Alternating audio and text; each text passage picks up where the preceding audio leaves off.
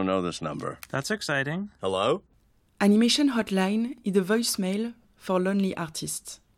The cancellation of so many festivals this year has stopped happy, spontaneous discussions. I wanted to hear and share news from those animation creators, giving them the opportunity to leave a message without any pressure. Christy Karacas is an eclectic and edgy artist. He's a creator, executive producer, director, and writer for Titmouse, but is based in New York. His creations include Superjail TV show and Ballmastrz 9009, broadcasted on Adult Swim. He is also a musician and a member of the band Cheeseburger, which features in Superjail. The last time I saw him was actually on Zoom during the online Ottawa Festival last September, which reminds me that we met in Ottawa and that one of the first time we hang out together was in 2014 in a fake Soviet pub in New York. Hi, it's Christy. Uh, I'm leaving you a message from Astoria, Queens, New York, USA. How you doing? What am I up to? Well, it's it's been kind of crazy. You know, I I mostly work with Adult Swim. And so, if you've been following the news, this AT&T Time Warner acquisition uh, of Warner Brothers has been very crazy couple years because you know AT&T is like this big phone company and then this switch from the linear TV to streaming has been a really big uh, shakeup in the industry.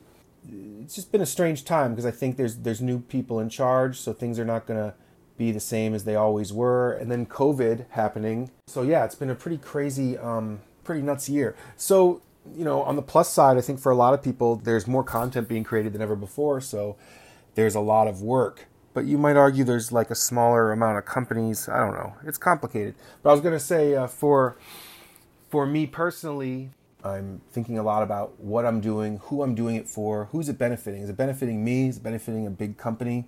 That's been a really big thing on my mind lately. You know, as you get older, being aware if you're if you're relevant anymore. Are your ideas good? Are they fresh? Are they still interesting and exciting? And and hopefully they are. But I would hate to be the person who thinks they're making this really great, wild, exciting new thing, and a lot of people like, ah, that just looks so dated and not interesting or exciting to us. So, what have I been working on? I'm uh, working on a special, 22 minute special for a show.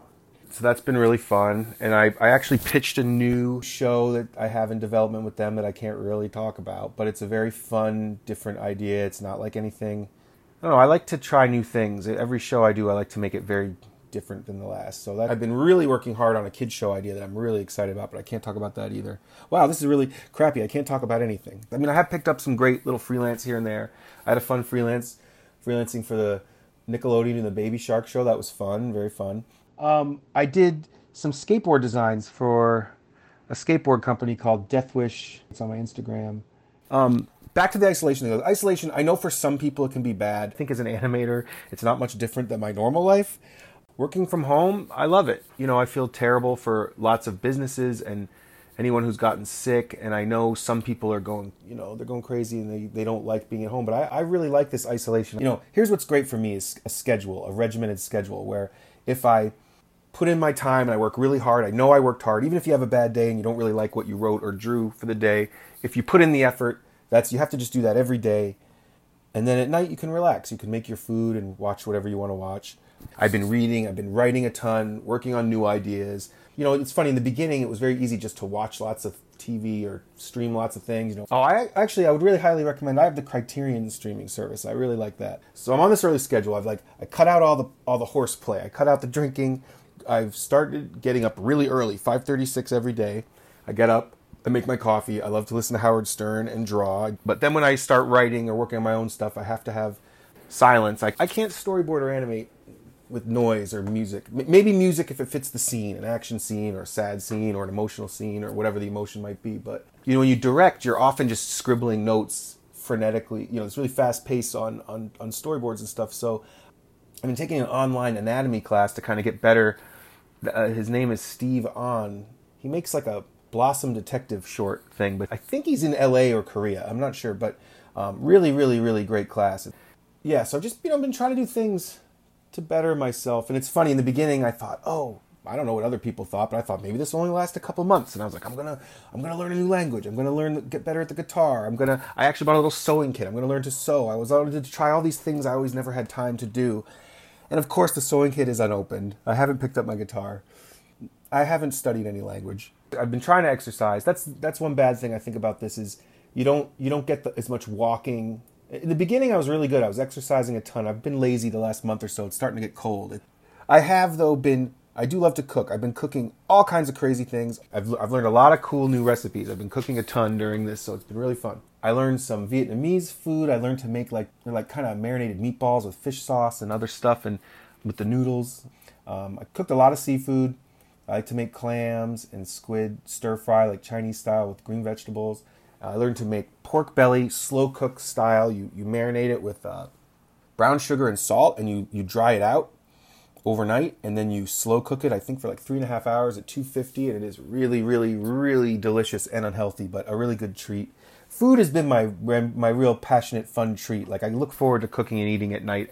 I think it's really important to think about what's going to make you happy it's it's not like in some selfish way, like, but you know, say, I think a lot of animators are kind of kind people that maybe are a little introverted and maybe not assertive, aggressive types. It's a big generalization, but a lot that I know. But you have these dreams, and I think sometimes it's scary to do the thing you really want to do because you're scared you're going to fail. You're scared you might suck at it, and it's like I've really wanted to get into live action for a long time, and I started. I was like, I'm going to write a feature script during this COVID, and I, I did start during this, and I was really gung ho in the beginning, and then I, I kept putting it down and doing other things, and you and you kind of shy away from what you really want to do. It's like you don't do what you love. I mean, I love animation, but we should love a lot of things, and I think that is something that was really important that I learned during this. I, I really kind of thought about doing what's best for me it's kind of like learning to love yourself, you know? It's like if you go to therapy or that kind of thing. So, on a personal note, you know, I've become, I think, a lot closer with my parents. You know, my parents are older, they're in their 70s and they are stuck at home. So, I've been, you know, I call three times a week and I, you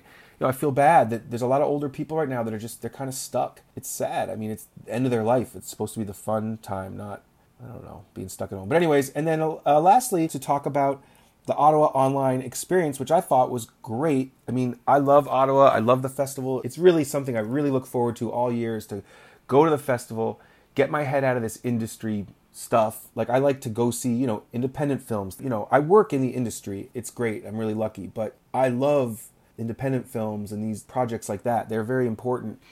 It's really great to go there every year and I thought, "Oh man, it's online." You know, I was I was really bummed I, I wasn't really bummed because I, I just didn't know what to expect. But I got to say, I thought it was so great. I talked to a lot of the people I always talk to. The the hangouts were great. I really like these shorter screenings spread throughout the week. Every night I looked forward to the screening. It was great to have the filmmaker talk fresh right after seeing the screening. That was really exciting. And because it was on Zoom, you know, a lot of them were attending, so that was exciting. And I also think again, being able to watch it at your own pace. Like, say you missed something. Like, I got to see everything. I will admit, I didn't really have time to watch features, so shame on me.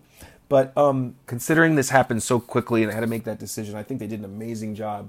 Great work, everyone. But yeah, I think that's everything. Uh, I hope everyone is doing great. Work hard, love yourself, have fun. I hope to see you uh, at some festivals when COVID is over next year. All right, take care.